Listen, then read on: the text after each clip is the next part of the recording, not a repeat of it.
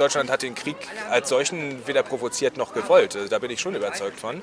Mehr oder weniger die ganze Welt hat sich hat einen Krieg dringend gebraucht aus wirtschaftlichen Gründen. Und das heißt also, sowohl der sogenannte Führer hat ihn letztendlich begrüßt, weil er einen Aufrüstungsgrund hatte, wie auch unsere Nachbarn. Äh, das heißt also, ich denke, da ist man sich schon relativ einig gewesen, dass es sozusagen mal wieder an der Zeit gewesen ist. Die historische Geschichte ist klar. Polen war mit ein Grund, hatte Großbritannien als Schutzmacht hinter sich, hat äh, jedoch zweifelsfrei äh, die Generalmobilmachung befohlen, als Deutschland das noch nicht hatte. Äh, was nicht heißen soll, äh, dass nicht zu Ausbruch des Krieges beide Seiten froh darüber waren, dass sie erstmal einen Krieg machen konnten. So, also da bin ich mir schon sicher. Und äh, das ist der Grund. Ich habe vor der polnischen Regierung zur Zeit des Zweiten Weltkriegs genauso viel Respekt, nämlich gar keinen, wie vor der deutschen. So ein Verteidigungskrieg, so ist es uns verkauft worden. Als Angriffskrieg wird es uns jetzt verkauft. Und eine klassische Wahrheit in Sachen Schwarz-Weiß-Malerei gibt es meiner Ansicht nach nicht.